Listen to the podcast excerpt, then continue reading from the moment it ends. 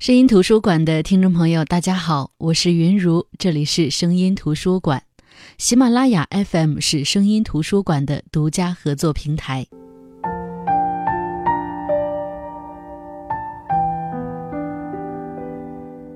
今天，物理学家霍金去世，享年七十六岁。对于这个我们或多或少都知道的物理学家，我们总是保持着最大的尊敬，对他也有很多的好奇。霍金二十一岁的时候患上了肌肉萎缩性侧索硬化症，不能言语，手部只有三个手指可以活动。我们想起他，通常是坐在轮椅上歪着脸的样子，还有那个连接他的大脑能够说出他想说的话的机器。霍金确实因为他的疾病造就的特殊形象和他闻名世界的高科技轮椅而被更多人记在脑海当中。就连他自己都说：“我的名望带给我的烦恼之一就是，无论走到哪里都会被人认出来，即使戴上深色的墨镜也不行，因为人们会认出我的轮椅。”很多人对霍金都有好奇，比如说他是怎样在轮椅上度过几十年的时光，他为什么能成为举世闻名的物理学家呢？他的童年是什么样子的呢？当他知道他患上了这样的怪病之后，他是怎样克服自己的恐惧的呢？他为什么会对科学有这么大的兴趣呢？其实很多疑问都在我们的脑海里产生，我们会特别的想去了解史蒂芬·霍金究竟是什么样的一个人。可能更多的人都知道霍金的那本著名的书《时间简史》。鲜少有人知道，霍金在几年前出版过一本《我的简史》，算是一本自传性质的书。抛开之前那些晦涩难懂的科学理论和知识，这本书可能会让我们更好地了解霍金这个人。二零一四年这本书的中文译本出版的时候，我曾经分享过这本书，是湖南科技出版社翻译出版的。那在今天，为了致敬霍金，我再次和大家分享《我的简史》。《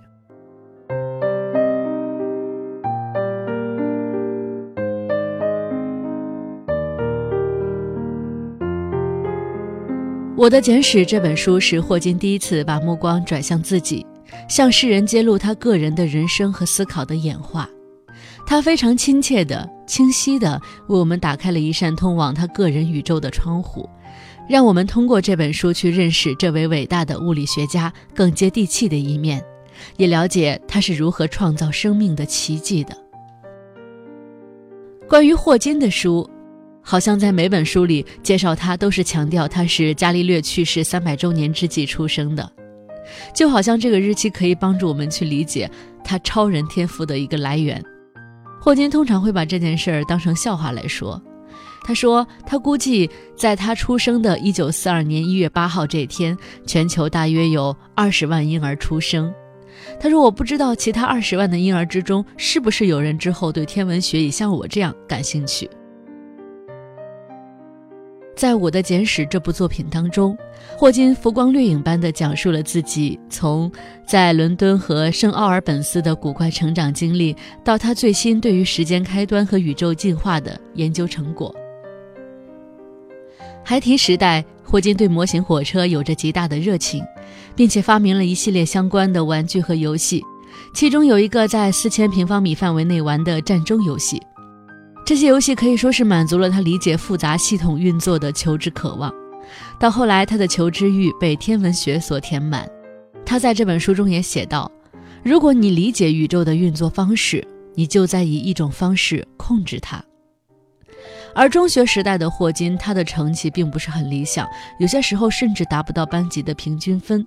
但后来他考进了牛津大学，而牛津大学当时据说是弥漫着一种不爱工作的气氛。霍金计算，他在大学三年花了一千个小时学习，平均每天半个小时。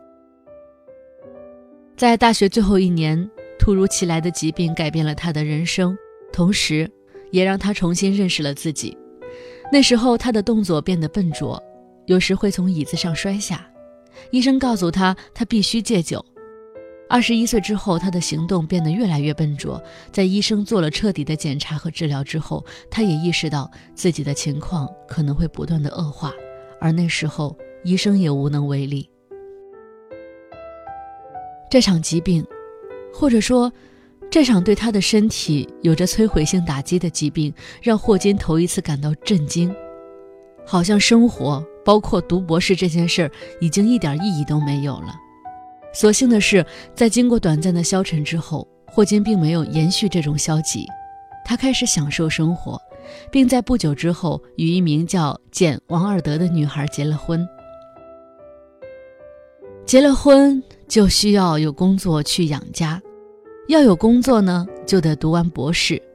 这看起来是一连串的必要条件，但是这些条件串起了霍金奋斗的动力。于是。霍金人生第一次开始努力学习，也开启了之后的辉煌之旅。也许对这本书有人会有疑问：作为世界上一个已经那么著名的物理学家，尤其是他的时间简史已经那么出名，那他写自传是不是会有一个很大的问题？那就是他的很多事情，可能早就已经被各种报道或者书籍曝光了。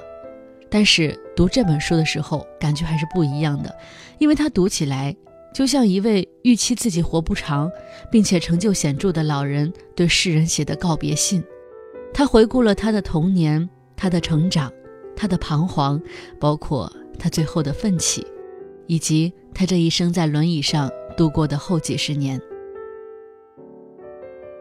这本书的文字并不多，整本书只有一百二十多页，快的话一个多小时就读完了，而且他的语言并不复杂。我们如果带着猎奇心理，带着好奇心去看这本书的话，收获会有更多。在这本书里，霍金跟大家介绍了当时他发现自己的身体有异常情况时的心态，并且描述了最初的那段艰难岁月。他说：“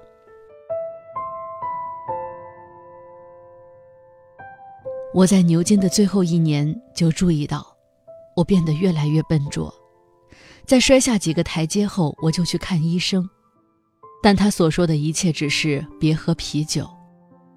我搬到剑桥后，甚至变得越发笨拙。圣诞节期间，我在圣奥尔本斯的湖上滑冰时跌倒，爬不起来。我母亲注意到这些问题，并把我送到家庭医生那里，而家庭医生把我转到一个专家那里。在我二十一岁生日刚过不久。我就进了医院进行检查，在医院待了两周，期间做了种类繁多的检查。他们从我手臂取出肌肉样品，把电极嵌到我身上，然后把射电波不能透过的一些流体注入我的脊柱，然后使床倾斜，用 X 射线看这些流体从上往下流动。做了这一切后，除了告诉我没患多发性硬化症以及是非典型性的情况之外，什么都没讲。然而，我推断，他们预料病情会继续恶化。他们除了给我一些维生素外，束手无策。尽管我能觉得他们预料这些药片没多大作用。我没有问更多细节，显然他们也没有什么好事可告诉我。意识到我患了可能在几年内致死的绝症，对我是有点震惊的。这样的事，怎么会落在我的头上呢？然而，当我在医院时，我见证了在我对床上一位有些认识的男孩死于血癌。很清楚，有人比我更不幸。至少，我的状态没有使我觉得患病。我感到有点自怜时，就立即想起那个男孩。我不知道将来会发生什么，或者这个病会发展多快。我处于一团迷雾之中。医生们让我回到剑桥继续我刚开始的广义相对论和宇宙学研究，但是因为我没有太多数学背景，所以研究没有进展。毕竟，当我知道我也许活不到完成我的博士论文时，我很难专心致志。我觉得有点悲剧人物的味道。我开始听瓦格纳的音乐，但报纸杂志报道说我那时还酗酒，这未免是夸大其词。一旦一篇文章这么写，其他文章就抄过去，因为，它可以编一个好故事。而最终，人人都相信，任何出现在出版物中这么多次的东西，必然是真的。然而，我当时的梦想是相当让人困扰的。在我的病症还未得到诊断前，我对生活极其厌倦，似乎没有什么事情值得去做。我出院不久，就做了一个将被处死的梦。我忽然意识到，如果我被缓刑的话，还有很多我能做而值得做的事情。另外一场我做了很多次的梦是，我要牺牲自己的生命去救别人。毕竟，如果我反正都是要死，不妨做一些好事。如果我没死，尽管我的未来总被乌云遮盖，我非常惊讶地发现，我享受生活。事情发生根本变化的原因是我和一名叫简·王尔德的姑娘订婚。我是大约在被诊断为 ALS 病时邂逅了她，这给了我某种生活的动力。如果我们要结婚，我就得有一个工作。而要得到工作，我必须完成我的博士论文。因此，我在一生中头一次开始用功。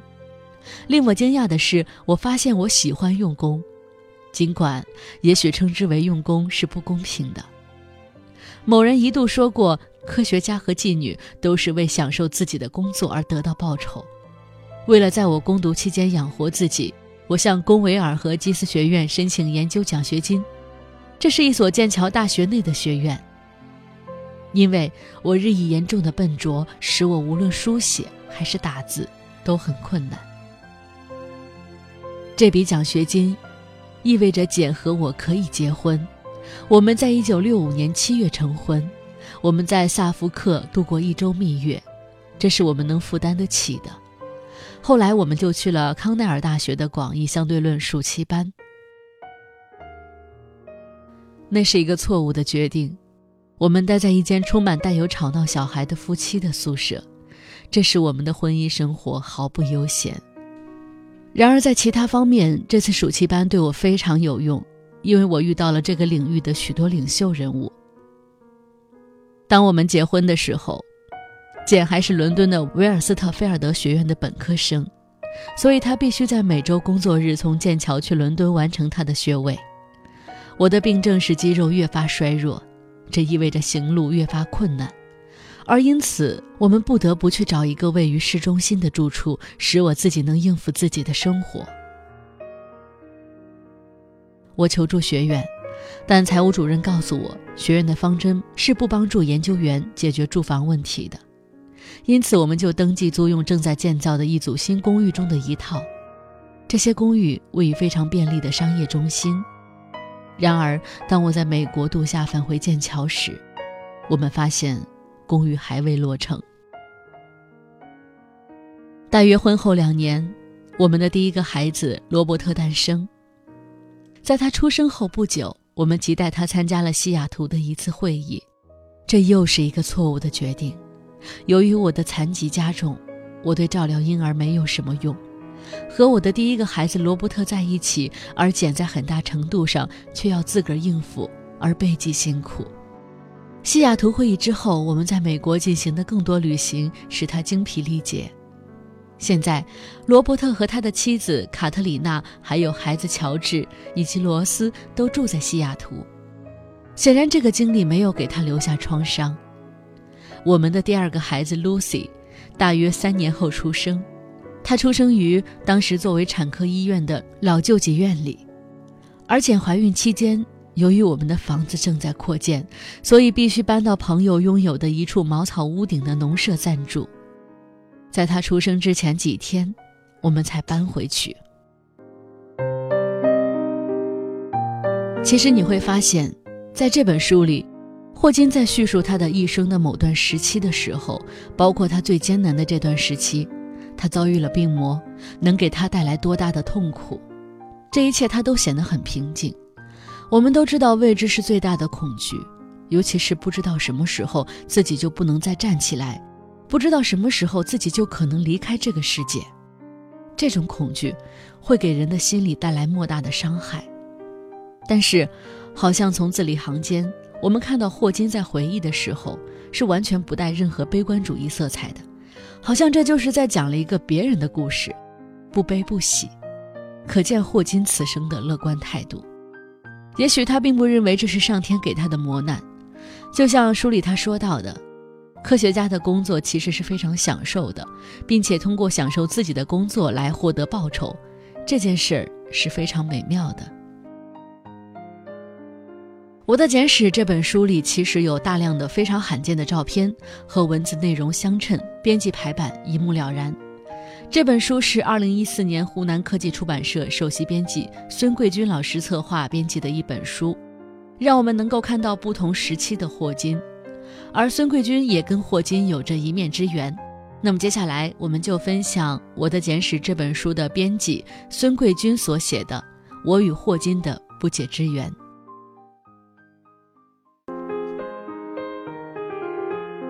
他说：“二十多年前，当我跨进湖南科学技术出版社的大门时，怎么也不会想到，作为一个普普通通的中国人，会与当今享誉世界的科学大师、英国剑桥大学卢卡斯数学教授史蒂芬·霍金先生结下了不解之缘。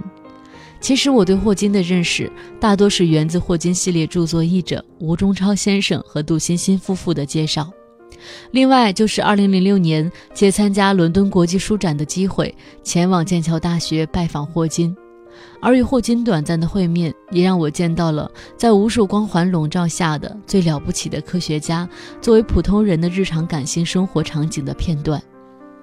2006年3月的一天，经事先联系和安排，我们湖南出版投资控股集团一行四人专程到剑桥大学拜访霍金。季春时节的伦敦依然春寒料峭，然而这个时节特别吝啬的英吉利太阳，也似乎额外关照我们这一行前去拜访霍金的中国客人。从厚厚的千云中露出久违的笑脸，将金色的光辉洒满这个午后的剑桥大学的校园。我们走过一大片碧绿笼翠的草坪，直奔在寂静的阔叶林掩映下的一座豪华而考究的现代建筑。一楼的幕墙是米黄色，二三楼是蓝色的玻璃和灰色的幕墙。这栋平顶的楼房引领现代和时尚风气，与剑桥校园里无数已有上百年历史的哥特式尖顶型建筑形成了强烈的反差，显得特别突兀。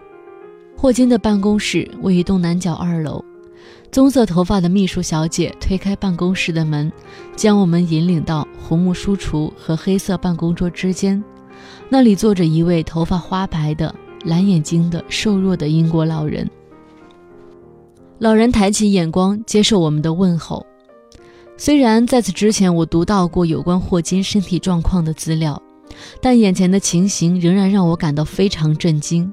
这位令无数世人崇敬的世界科学大师是如此的软弱无力，无奈地蜷缩在那张为他特制的金属轮椅中。我想起了我们中国的一册古老的传说，好像在《聊斋》中都有记载，说凡是知道上天和神界太多秘密的凡人，都将遭到上帝的妒忌。霍金似乎看到了我的惊讶和漫无边际的思绪，脸上的肌肉有些迟钝地向两侧移动。他笑了，儿童般天真无邪的笑容，一如窗外明媚的阳光。How are you？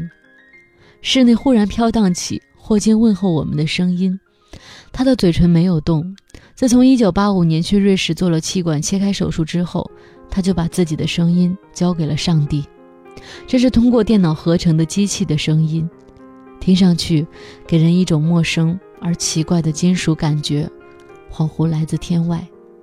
上帝把霍金绑在那张轮椅上四十多年，但这位可敬的老人依然一如既往的开心地笑着面对一切。快乐地活着，工作着，不断地告诉世人他揭示的宇宙的奥秘，时间的过去、现在及未来的模样，超乎人类想象的十一维美妙无比的空间世界，这些只有上帝才知道的事情。他和来访的客人、同事、学生开玩笑，幽默地调侃、打赌，和科学家们轻松随意地讨论最艰深的科学理论。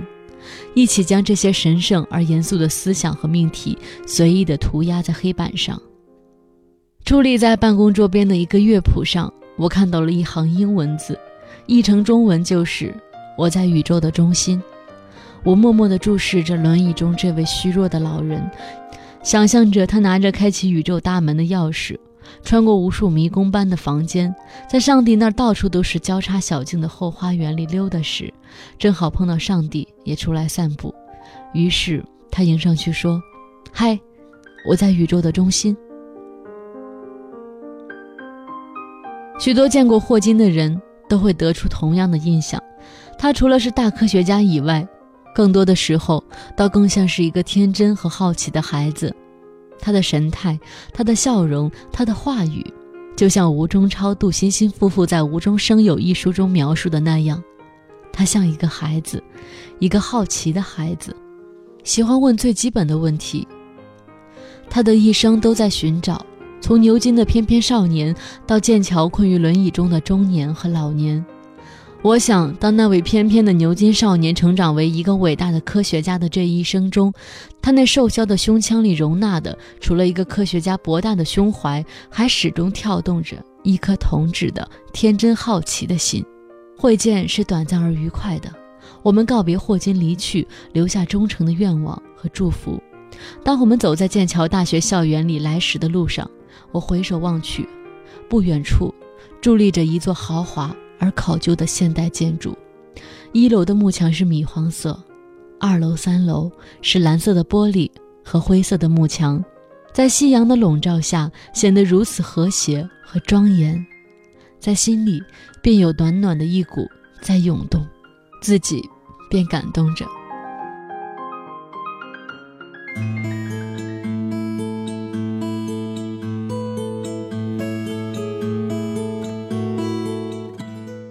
七十六年前，霍金带着伽利略去世三百周年整的光辉来到这个世界。他的身体受了桎梏，但是他的大脑却在全宇宙自由的驰骋。他帮我们拓展了知识的领域，他让我们关注宇宙的神奇。有人说，今天霍金离开我们，应该是自己独自一个人去探索宇宙了。没有轮椅的束缚，他会走得更轻盈。更自在。那今天声音图书馆跟大家分享的是霍金在新技术帮助下自己写就的自传《我的简史》，以此来致敬霍金。我是云如，声音图书馆，我们下一档再见。你说你早习惯世事变迁，也看得开，最后越走越远。只是为何在这纷扰世间？曾经的温暖会浮现眼前，像有白云又飘回蓝天，暖风又吹来了一片花田，希望我。